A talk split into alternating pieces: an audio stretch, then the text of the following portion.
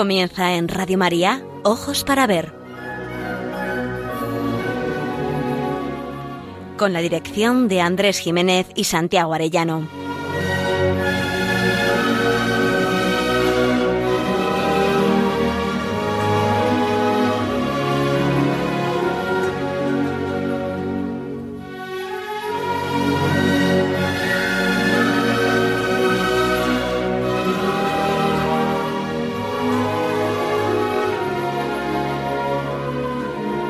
Buenas tardes, queridos amigos. Un saludo muy cordial desde Pamplona, donde realizamos este programa de Ojos para Ver el primer y tercer martes de cada mes. Les habla Andrés Jiménez y me acompaña Miguel Ángel Irigaray en tareas de control y locución. El programa de hoy, como ocurrió en los anteriores, empieza por el final.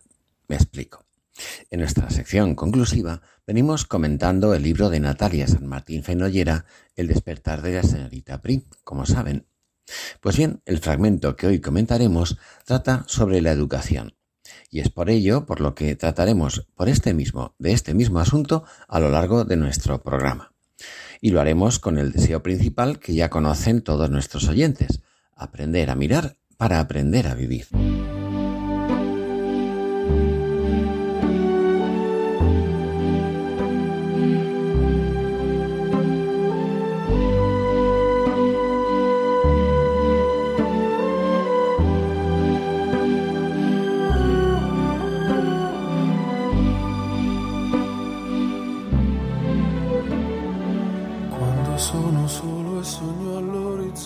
Los seres humanos no nacemos hechos. Muchas especies animales dotan a sus crías de una precoz autonomía vital, pero la naturaleza humana presenta una inicial indigencia, abierta a un proceso necesario de maduración y perfeccionamiento mediante el cultivo y el fomento de sus capacidades. Este proceso de maduración tiene lugar además con la ayuda de otros que nos enseñan, cuidan, y sirven de referentes para la vida. Es lo que llamamos educación en su sentido más general. Y así, una acción es educativa si hace crecer en humanidad al ser humano y le acerca a su plenitud, incrementando su responsabilidad personal y su capacidad de verdad, de bien y de belleza. Se trata de un proceso de formación paulatina de la personalidad humana, de una segunda naturaleza que se adquiere y se construye libre y responsablemente desde el referente originario de la naturaleza constitutiva del ser humano.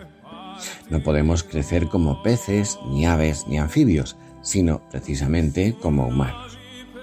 Pero este desarrollo no es algo añadido a la naturaleza desde el exterior, sino un crecimiento cuyo protagonismo ha de ir asumiendo, según su capacidad, el propio sujeto que se educa, aunque a menudo, y sobre todo al principio, necesite la ayuda de sus semejantes, como ya dijimos.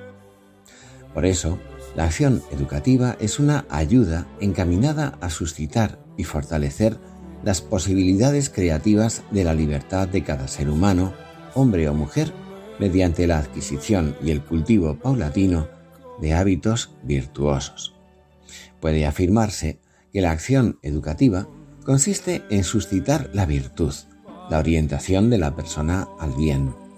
Todas las virtudes, fundadas en la unidad radical de la persona humana, guardan entre sí una profunda relación mutua. En realidad, la virtud, que es la disposición estable de toda la persona para obrar el bien, es única, aunque se manifieste y especifique según las diferentes capacidades de nuestra naturaleza. Por eso, la labor educativa ha de tender a unificar. Debe esforzarse por fomentar en la persona la unidad interior, aunque para ello se cultiven diferentes cualidades. Muy buenos días, Miguel Ángel. Muy buenos días, Andrés. Buenos días a todos los oyentes de Radio María. La madurez humana, que es la culminación de este proceso, significa una cierta plenitud psicológico-moral una elevación del ser en la persona, como afirma Joseph Piper. Es una disposición lograda y equilibrada que resulta del dominio de uno mismo, del ejercicio responsable de la propia libertad. Puede decirse por ello que educar es ayudar a formar hombres y mujeres en los que se pueda confiar. Como se afirma en el despertar de la señorita Prim, en la colonia de San Ireneo se había dado cita un nutrido grupo de personas cultivadas decididas a asumir la formación de sus hijos por estar convencidas de que el mundo moderno ha olvidado cómo pensar y cómo educar, ha arrinconado la belleza de la literatura y el arte y ha ahogado la fuerza de la verdad. Dicho de otro modo, en este pueblo singular se daba una sensibilidad acerca de la importancia de la educación frente a una mentalidad dominante en la que el relativismo y el frenesí del pragmatismo había olvidado lo más nuclear de la naturaleza humana, el amor al bien, la verdad y la belleza, la vocación al encuentro personal y social, la ordenación de la propia existencia a un fin último de plenitud.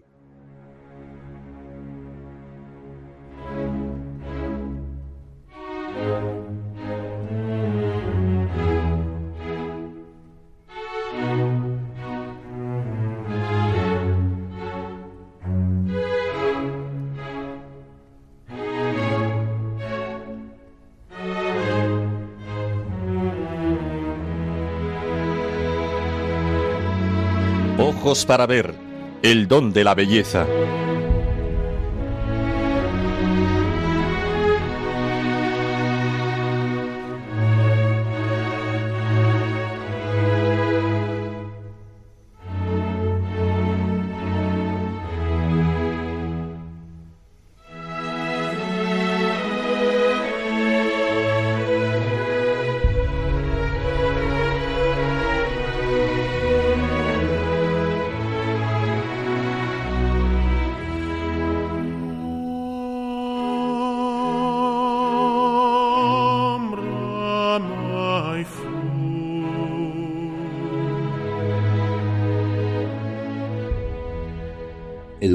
Venimos sugiriendo una forma esencial de introducir al ser humano en la realidad por parte de quienes presentan la autoridad de la experiencia y el afecto. En primer lugar, la familia.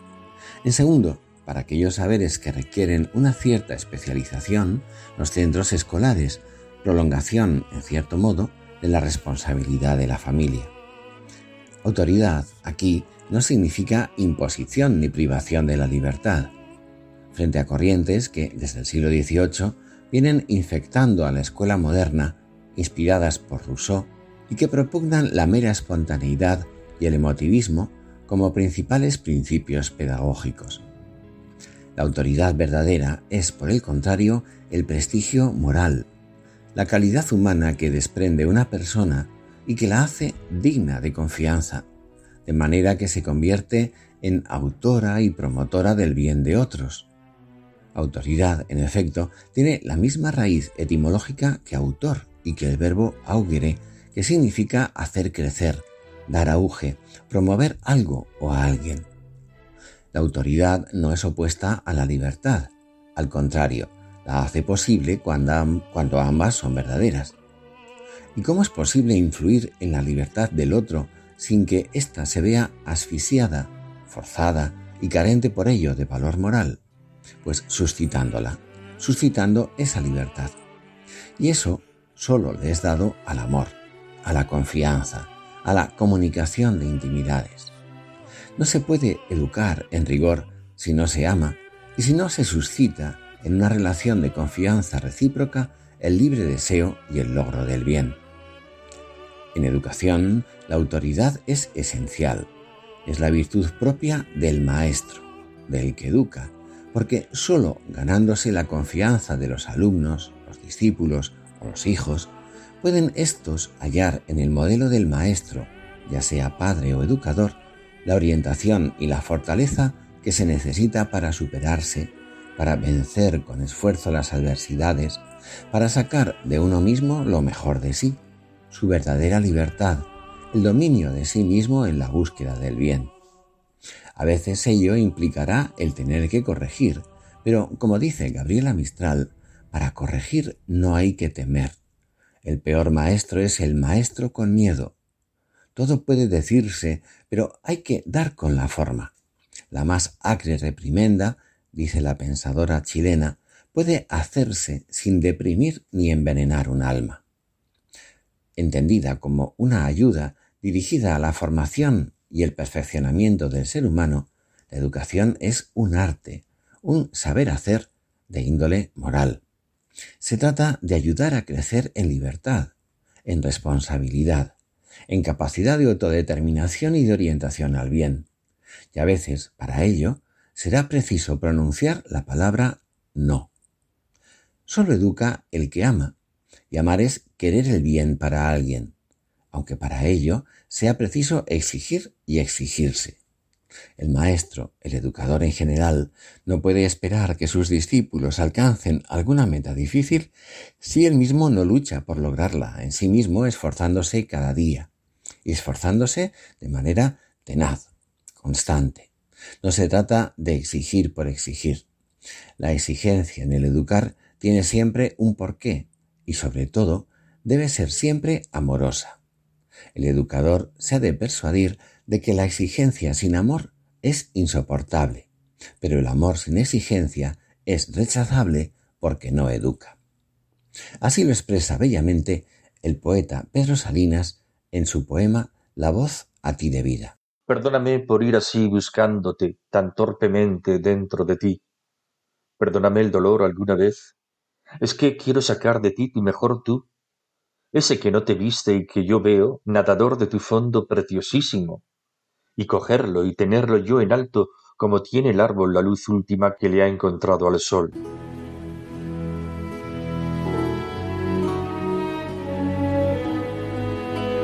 Aprender a mirar. Ojos para ver. Radio María.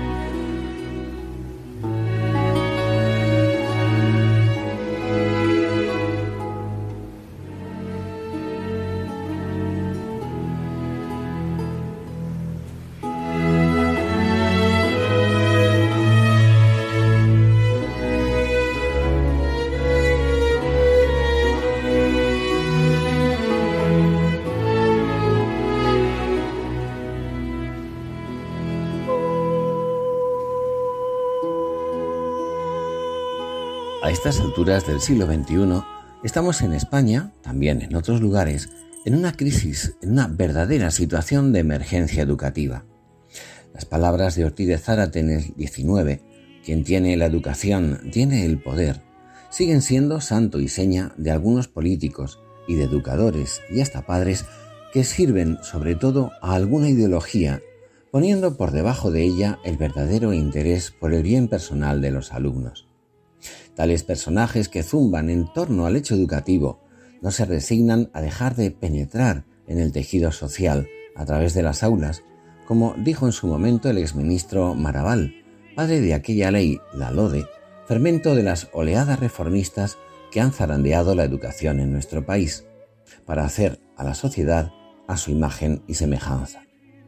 Como ha escrito Natalia San Martín Fenollera, las ideologías entre ellas el feminismo, pero no solo este, son uno de los demonios del mundo moderno. Funcionan en un plano ficticio donde uno las diseña y les pone nombre y habla de torres que defender y de torres que atacar. A la hora de la verdad, cuando colocas las ideologías sobre el terreno, no encajan, no funcionan, producen distorsiones y producen daños, sufrimiento. Y esto es así, dice Natalia San Martín, porque no están hechas a la medida del hombre y de su naturaleza. En el despertar de la señorita Prim, al que nos referiremos al final de este programa, se habla de algo muy real y verdadero, a la vez que muy grave. Se dice, en efecto, que los sofistas han tomado las escuelas. ¿Y quiénes son estos sofistas? Se trata, en origen, de pensadores contemporáneos de Sócrates allá por el siglo V antes de Jesucristo y que se dedicaban a la formación de los hijos de las clases ricas de Atenas, los nobles de la polis de la ciudad, y enriqueciéndose sobremanera con ello, todo hay que decirlo. La enseñanza de los sofistas, reflejo fiel de la mentalidad del momento, daba más importancia al interés y a la búsqueda del éxito social que a la preocupación por averiguar qué es lo bueno, verdadero y justo. La utilidad y la eficacia importan tanto que la virtud se termina entendiendo como mera habilidad o destreza en el manejo de las técnicas que conducen al poder y a la riqueza. Virtuoso significará hábil, astuto incluso. La educación que imparten los sofistas apunta al cultivo de la pericia para desenvolverse ante un auditorio de acuerdo con lo que se espera o se desea conseguir de él. Hoy llamamos a esto populismo o demagogia. El escepticismo intelectual que profesan niega que haya criterios objetivos en la naturaleza de las cosas, leyes divinas que puedan servir de indicación o pauta para la conducta de los hombres. No reconocen una norma trascendente o superior para la valoración de las acciones humanas. Las cosas son según le parecen a cada cual, decía Protágoras, el más famoso de los sofistas. Se entroniza así el relativismo ético. Con él, la ley del más fuerte, del más sagaz e influyente, de las mayorías, que amenaza con convertirse en norma.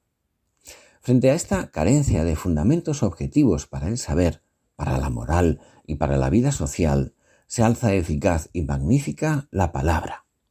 Hoy diríamos la retórica y el marketing. Con la palabra, proclama Gorgias, otro sofista famoso, con la palabra se fundan las, las ciudades, se construyen los puertos, se impera al ejército y se gobierna al Estado. Se trata entonces de adiestrar a los jóvenes en el uso de las estrategias más eficaces para utilizar la palabra con el fin de vencer a los adversarios y convencer a los ciudadanos en la contienda por el triunfo social y político. En el fondo, en el modelo educativo que difunden los sofistas, la medida de todas las cosas es el poder.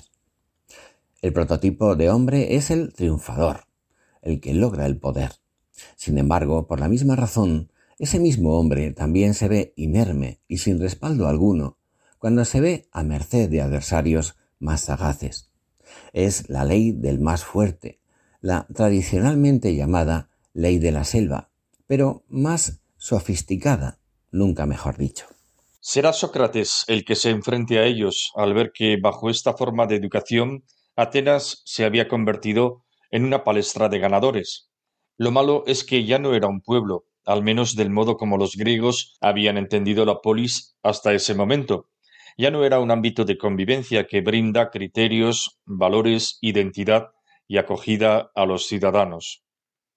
Toda mi preocupación, dirá Sócrates defendiéndose ante el tribunal que acabará condenándole, se reduce a moverme persuadiendo a jóvenes y viejos de que no se preocupen tanto en primer término por su cuerpo y por su fortuna como por la perfección de su alma.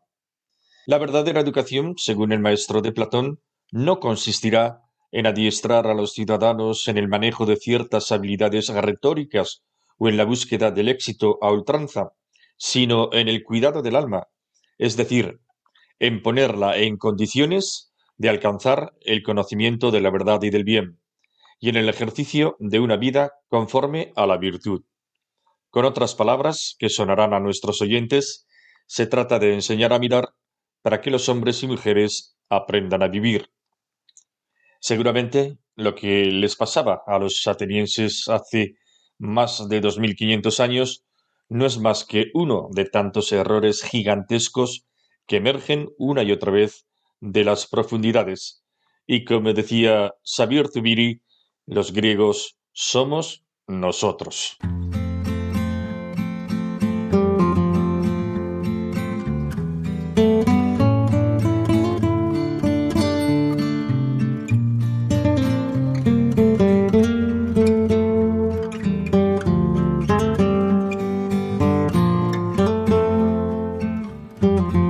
Ojos para ver, momento para la pintura.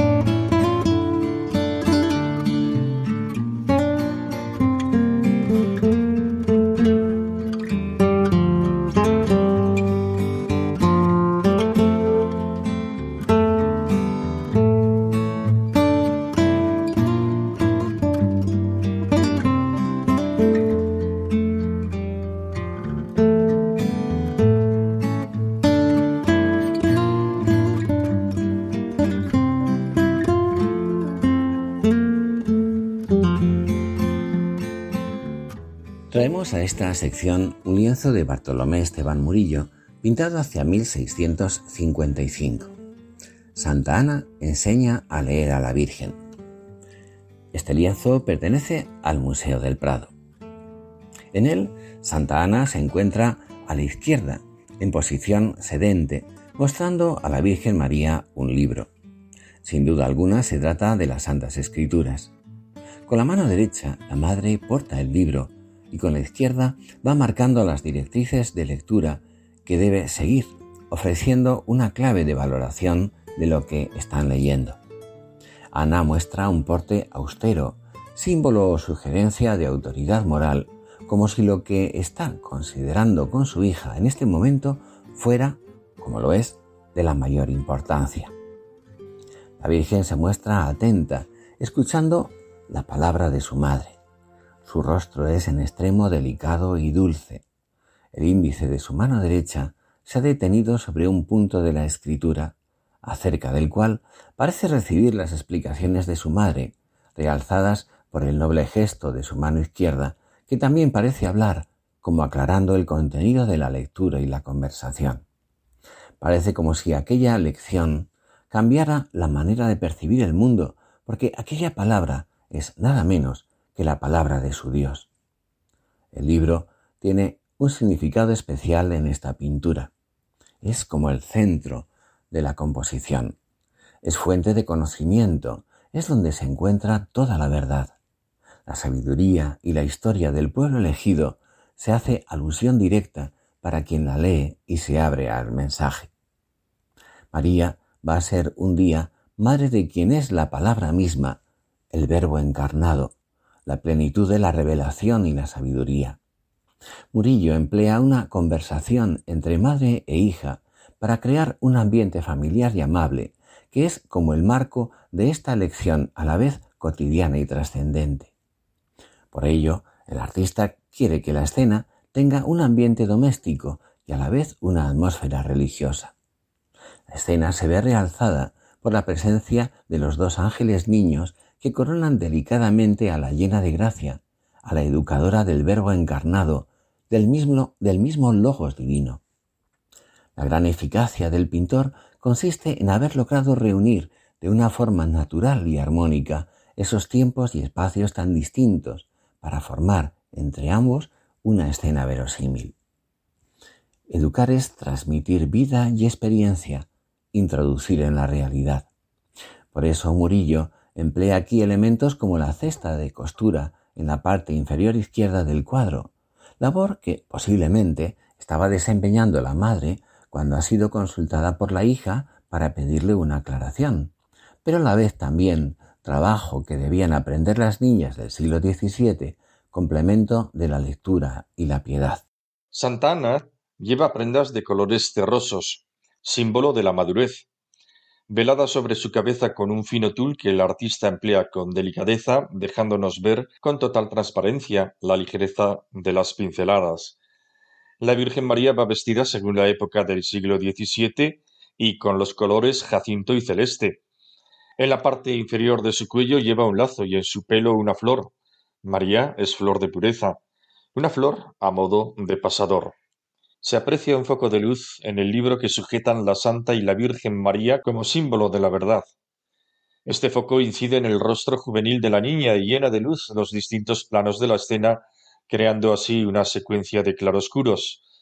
Murillo hace especial hincapié en el uso de la luz como medio para potenciar las texturas de los objetos, en este caso sobre todo de los ropajes, incidiendo en los pliegues de los vestidos. El artista establece una comparación a través del color entre lo grisáceo y oscuro del exterior y lo divino y lo puro del interior, donde tiene lugar lo más importante de la escena. Es una enseñanza que ha de quedar grabada en el corazón.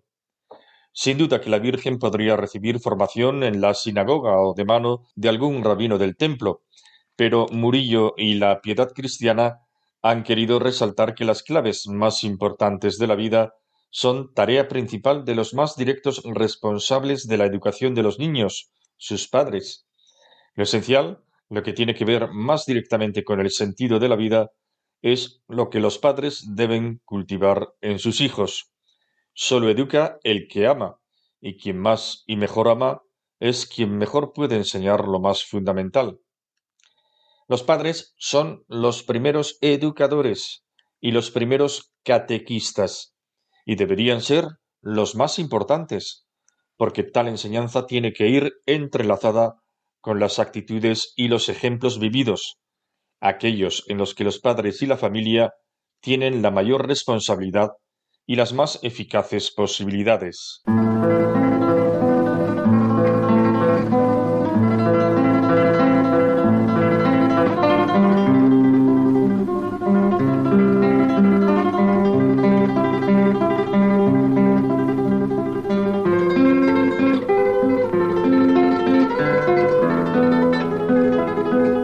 Momento para la poesía. Ojos para ver. Radio María.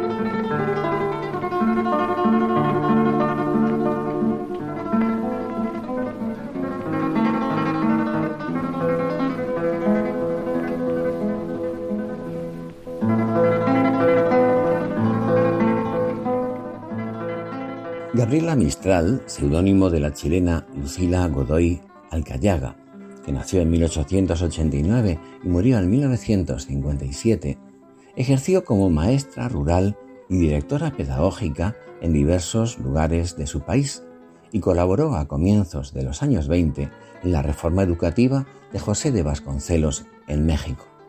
Vasconcelos fue un político e intelectual carismático que hizo de los maestros de las escuelas rurales un ejército de paz y de cada profesor, según su propia metáfora de raíz católica, inspirada en el sacrificio de los misioneros del período colonial, un apóstol de la educación. En sus últimos años, Lucila o Gabriela compaginó las labores de escritora con diversos cargos diplomáticos en todo el mundo. Ya en su juventud se inició en la poesía y en el periodismo. La poesía será su métier de côté, su segundo oficio. Con el descubrimiento de la poesía, confiesa, había comenzado la fiesta de mi vida. En 1914, Gabriela recibió el primer galardón poético y desde entonces utilizó precisamente este seudónimo literario, Gabriela Mistral, en casi todos sus escritos, en homenaje a dos de sus poetas favoritos, Gabriel D'Annunzio y Frederic Mistral. Su poesía, centrada normalmente en asuntos cotidianos, puede calificarse como modernista y a la vez mística, destacando por su gran emotividad. El 10 de diciembre de 1945 se convirtió en la primera latinoamericana en recibir el Premio Nobel de Literatura.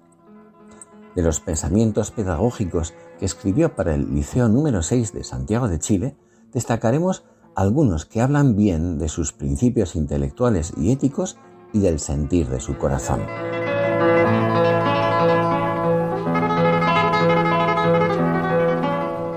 Todo para la escuela, muy poco para nosotras mismas. Enseñar siempre, en el patio y en la calle como en la sala de clase. Enseñar con la actitud, con el gesto y la palabra. Vivir las teorías hermosas, vivir la bondad, la actividad y la honradez profesional. Amenizar la enseñanza con la palabra hermosa, con la anécdota oportuna y la relación de cada conocimiento con la vida. La maestra que no lee tiene que ser mala maestra. Ha rebajado su profesión al mecanismo de oficio, al no renovarse espiritualmente. Más puede enseñar un analfabeto que un ser sin honradez y sin equidad. Lo grotesco proporciona una alegría innoble. Hay que evitarlo en los niños. Todos los vicios y la mezquindad de un pueblo son vicios de sus maestros. Para corregir no hay que temer. El peor maestro es el maestro con miedo. Todo puede decirse, pero hay que dar con la forma. La más acre reprimenda puede hacerse sin deprimir ni envenenar un alma. Hay que merecer el empleo cada día.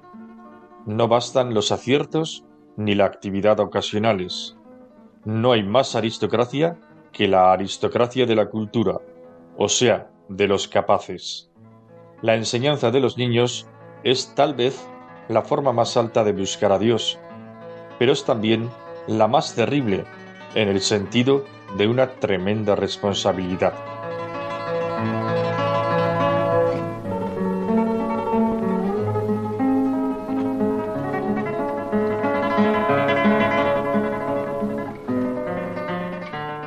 Pero nos ha parecido que sería muy adecuado en este programa de hoy recordar la oración de la maestra. Muchos han querido apuntar a la extraordinaria poeta y educadora a su pancarta. Pero aquí es donde se abre su corazón y la verdad de la mujer que era Gabriela Mistral. A través de este poema de verso libre se va desarrollando la petición de la mujer, maestra y poetisa. El estilo fluye como si en efecto se tratara de una oración al estilo de lo que Santa Teresa definía como estarse a solas tratando de amistad con quien sabemos que nos ama. Es prosa y es poesía porque es un lírico sentimiento de la razón de una vida. Es vocación vivida y sentida con el peso de una responsabilidad exquisita y a la vez terrible como un auténtico apostolado. Se ha dicho que maestro es quien vive lo que enseña y enseña lo que vive. Aquí lo vemos, además, enseñado y vivido desde un alma de mujer.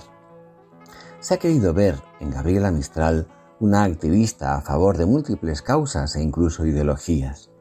En este poema, en esta oración de la maestra, nos asomamos al corazón delicado de una mujer profundamente creyente, sensible y tierna, una mujer que ama con amor pleno y puro, exigente y sanador.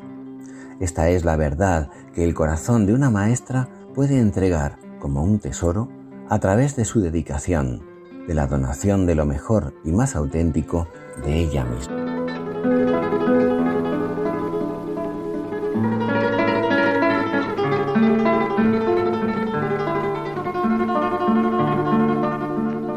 Señor, tú que enseñaste, perdona que yo enseñe, que lleve el nombre de maestra que tú llevaste por la tierra. Dame el amor único de mi escuela, que ni la quemadura de la belleza sea capaz de robarle mi ternura de todos los instantes. Maestro, hazme perdurable el fervor y pasajero el desencanto. Arranca de mí este impuro deseo de justicia que aún me turba, la mezquina insinuación de protesta que sube de mí cuando me hieren. No me duela la incomprensión ni me entristezca el olvido de las que enseñé. Dame el ser más madre que las madres, para poder amar y defender como ellas lo que no es carne de mis carnes. Dame que alcance a hacer de una de mis niñas mi verso perfecto y a dejarte en ella clavada mi más penetrante melodía para cuando mis labios no canten más. Muéstrame posible tu evangelio en mi tiempo, para que no renuncie a la batalla de cada día y de cada hora por él. Pon en mi escuela el resplandor que se cernía sobre tu corro de niños descalzos. Hazme fuerte, aun en mi desvalimiento de mujer y de mujer pobre. Hazme despreciadora de todo poder que no sea puro, de toda presión que no sea la de tu voluntad ardiente sobre mi vida. Amigo, acompáñame, sosténme.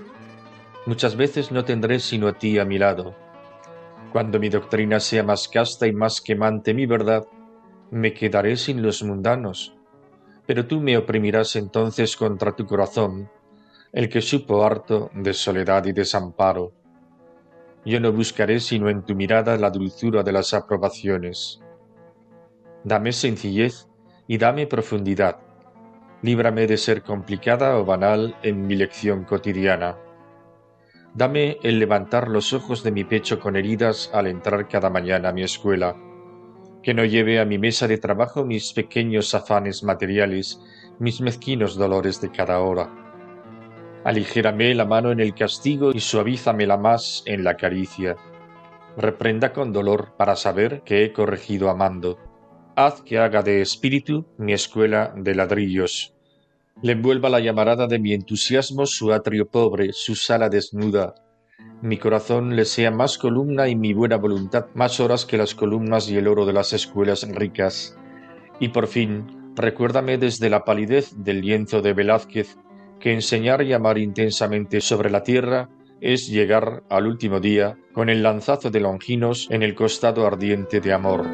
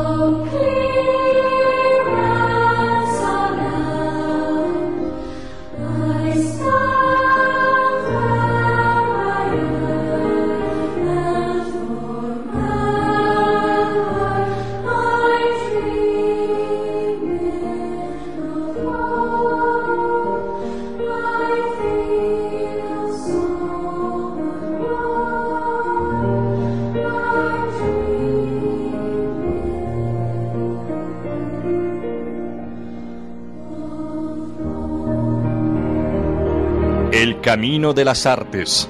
Ojos para ver.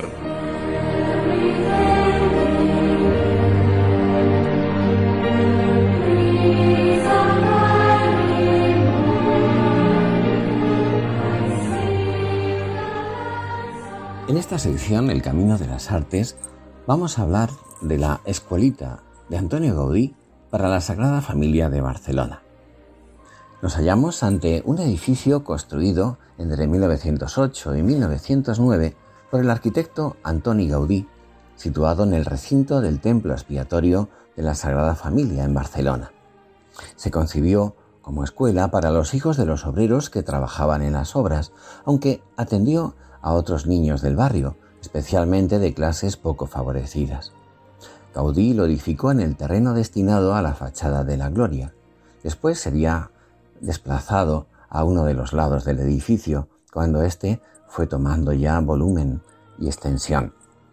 El pequeño edificio, en planta baja y de superficies ondulantes, dotado de una increíble simplicidad constructiva, estaba dotado de tres aulas y debía tener una vida efímera, pero se ha convertido en todo un símbolo de la arquitectura moderna que ahora podemos admirar.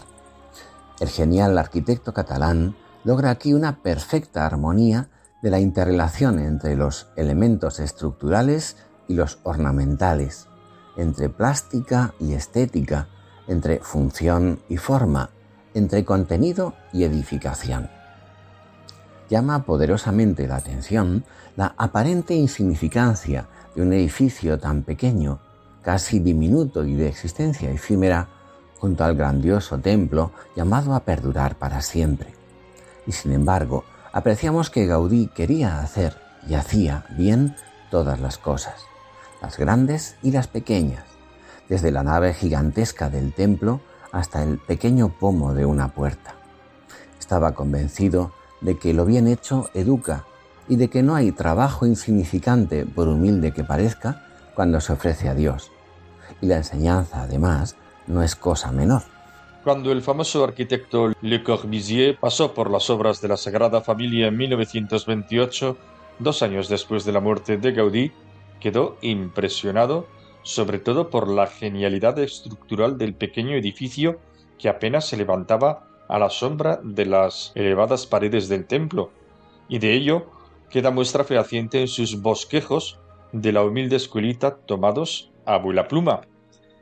La escuela se realizó por encargo de la Asociación de Devotos de San José, impulsora del templo expiatorio. Su principal promotor fue Mosén Gil Parés, primer párroco de la Sagrada Familia, que fue director de la escuela hasta 1930. En ella se quería ofrecer la mejor educación a estos niños. En principio se siguió el método pedagógico de Andrés Manjón, fundador de las escuelas del Ave María de Granada y desde 1915 se aplicó el método Montessori. El edificio tenía 5 metros de altura y constaba de tres aulas, vestíbulo y capilla, con lavabos en un cuerpo añadido al edificio. Las aulas eran denominadas de la Purísima, del Ángel San Miguel y del Sagrado Corazón. De ello daban fe las imágenes que presidían las aulas y la entrada del pequeño edificio.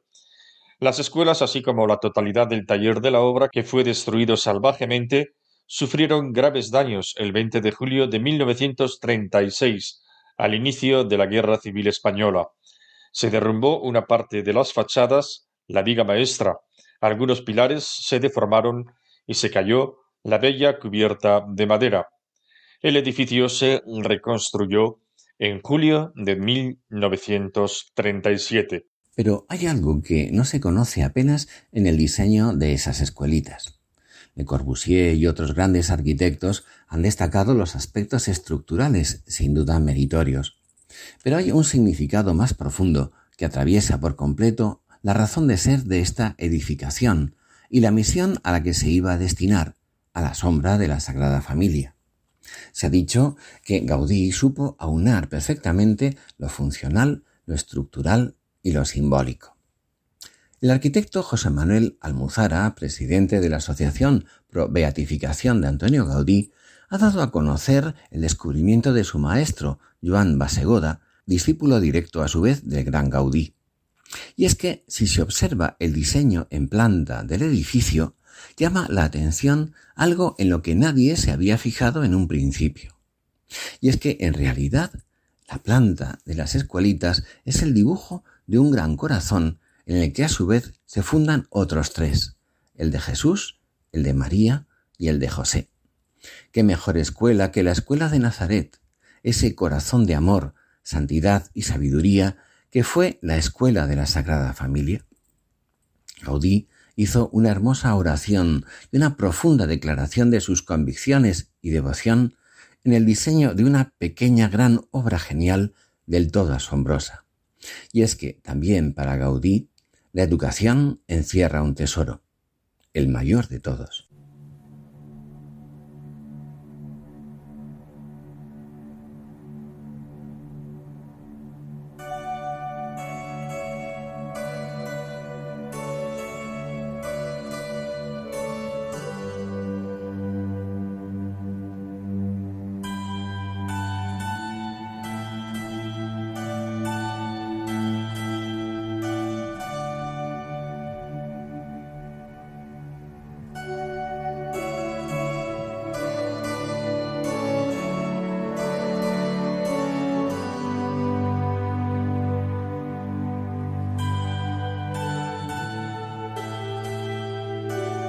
Leyendo El despertar de la señorita Prim de Natalia San Martín Fenollera.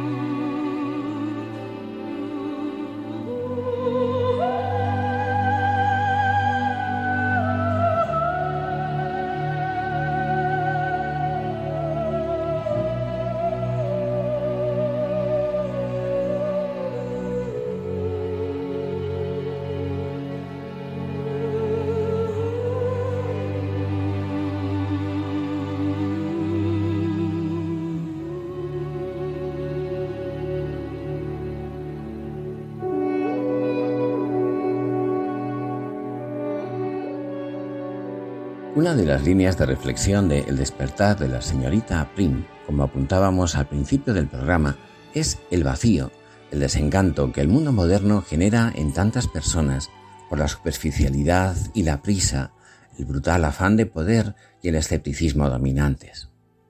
Un mundo que a juicio de la comunidad de los habitantes de San Ireneo de Arnois ha olvidado cómo pensar y educar, que ha arrinconado la belleza de la literatura y el arte, que ha ahogado la fuerza de la verdad. De algún modo, todo este conflicto se ve plasmado en que los habitantes de San Ireneo rechazan el sistema educativo moderno y han optado por educar ellos mismos a sus hijos en el encuentro directo con la belleza, la verdad, el orden del universo y el misterio de lo humano presente en los clásicos, con el encanto de las cosas sencillas, optando por la disciplina y el esfuerzo por el asombro y la delicadeza. todo envuelto en el susurro lejano del canto gregoriano y el pausado ritmo del tiempo de la abadía cercana. Mi única intención, confesará el hombre del sillón, es que los niños puedan convertirse algún día en todo aquello que la escuela moderna se ve incapaz de producir. Esta actitud y esta postura tiene en realidad un referente histórico reciente, el movimiento liderado por John Senior, un profesor de literatura de la Universidad de Kansas al que se alude de pasada en nuestra novela.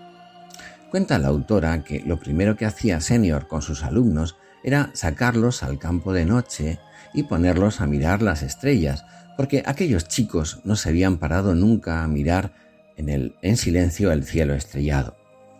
Cuenta Natalia San Martín en una eh, estupenda entrevista que eran los años 70 en plena irrupción de la televisión, las drogas y la música rock, todo lo cual, según Senior, produjo una brecha e incluso un abismo entre las mentes de los jóvenes de entonces y lo real. En nuestros días, con Internet, entre otras cosas, la realidad virtual de las películas o en el caso de los niños los videojuegos, la vida tecnológica, en fin, aleja de lo concreto. Hay gente, añade Natalia San Martín, que prefiere tener experiencias a través de un ordenador que vivirlas directamente. Gente a la que le encantan los documentales de la naturaleza y tienen fotos de puestas de sol como salvapantallas, pero a la que no se le ocurre salir y mirar al cielo.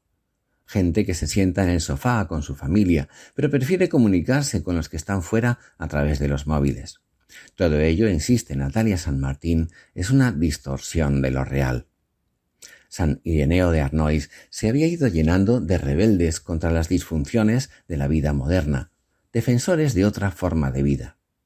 Un lugar pequeño donde uno no tiene que meterse en un atasco de tres horas para ir a trabajar y puedes ver jugar a tus hijos en la calle, y donde la gente se conoce y todos saben algo de todos.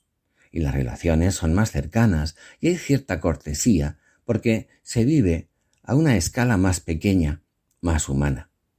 De hecho, ese es el tipo de comunidad, el tipo de sociedad sobre el que se levantó Europa, pueblitos alrededor de un pulmón espiritual que en el caso de la novela es un monasterio.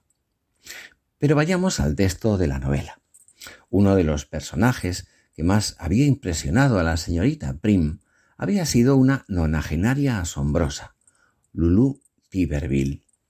Poco antes de marchar de San Ireneo, la bibliotecaria recibió una nota suya para que fuera a despedirse de ella. Y uno de los temas que surgirán de inmediato en la conversación será el educativo. Sobre este asunto, Lulú tenía ideas muy claras, seguramente haciéndose eco de lo que pensaban las gentes del lugar. En primer lugar, unos hechos que le parecían a la anciana dignos de reflexión y punto de partida.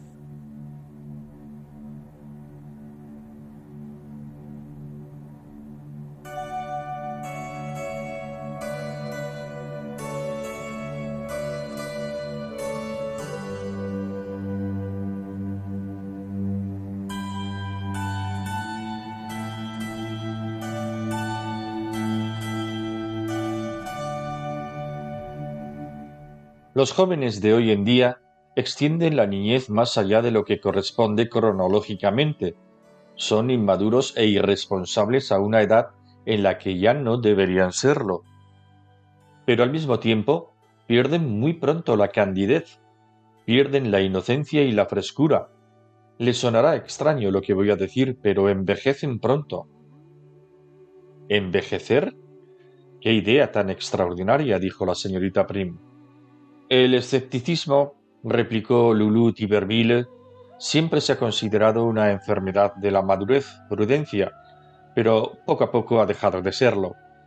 Todos esos niños han crecido ignorando los grandes ideales, aquellos que forjaron a las viejas generaciones a través de los siglos y las hicieron fuertes. Se les ha enseñado a mirarlos con desdén o a sustituirlos por un algo empalagoso y sentimental que muy pronto les indigesta y desilusiona, y con ello matan lo más valioso, yo diría que lo único verdaderamente valioso que posee la juventud respecto a la madurez. Es terrible tener que hablar así, no crea que no me doy cuenta.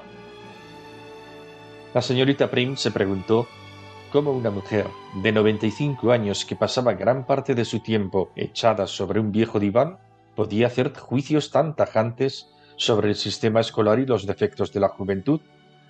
Pero la anciana prosiguió. Porque en el fondo siempre es lo mismo, ¿sabe? Siempre se trata de lo mismo. Son viejos errores gigantescos que emergen una y otra vez de las profundidades, como astutos monstruos al acecho.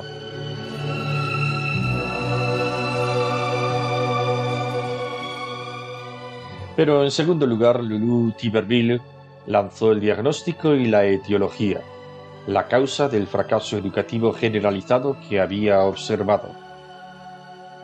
Esos pobres niños, dijo, ¿qué cree que están recibiendo en las escuelas? Supongo que conocimientos, contestó la señorita Prim. Se equivoca, dijo Lulu Tiberville. Lo que reciben es sofismo, pestilente y podrido sofismo. Los sofistas han tomado las escuelas y trabajan por su causa. ¿No es usted algo pesimista? preguntó con exquisito cuidado la señorita Prim. ¿Pesimista? En absoluto, querida mía. Pero ¿qué ha de hacer un centinela sino dar aviso de lo que observa? No hay centinelas pesimistas u optimistas, prudencia. Hay centinelas despiertos y centinelas dormidos. La bibliotecaria suspiró y miró hacia la ventana. No entendía del todo el alcance de las meditaciones de la anciana Tiberville. Aquella mujer requería algo más que una tarde de atención.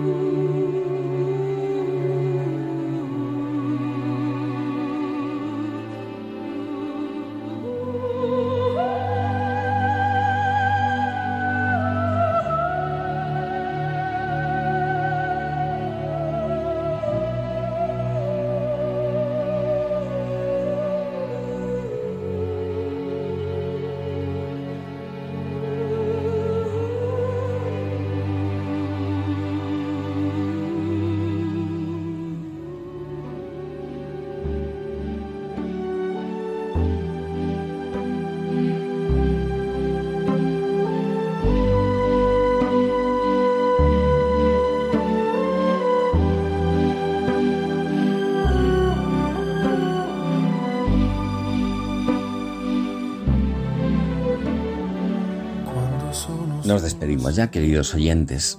Hoy hemos reflexionado sobre la educación, siguiendo, entre otras, algunas sugerencias de El despertar de la señorita Prim.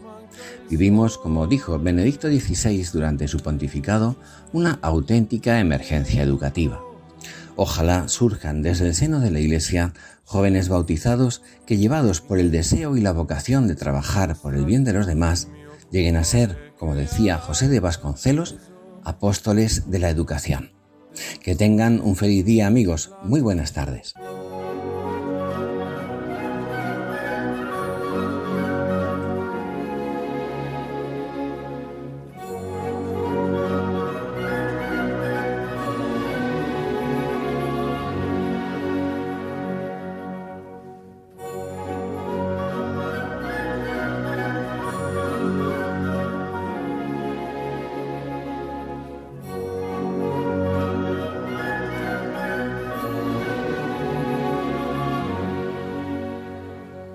Finaliza en Radio María, Ojos para Ver. Un programa dirigido por Andrés Jiménez y Santiago Arellano.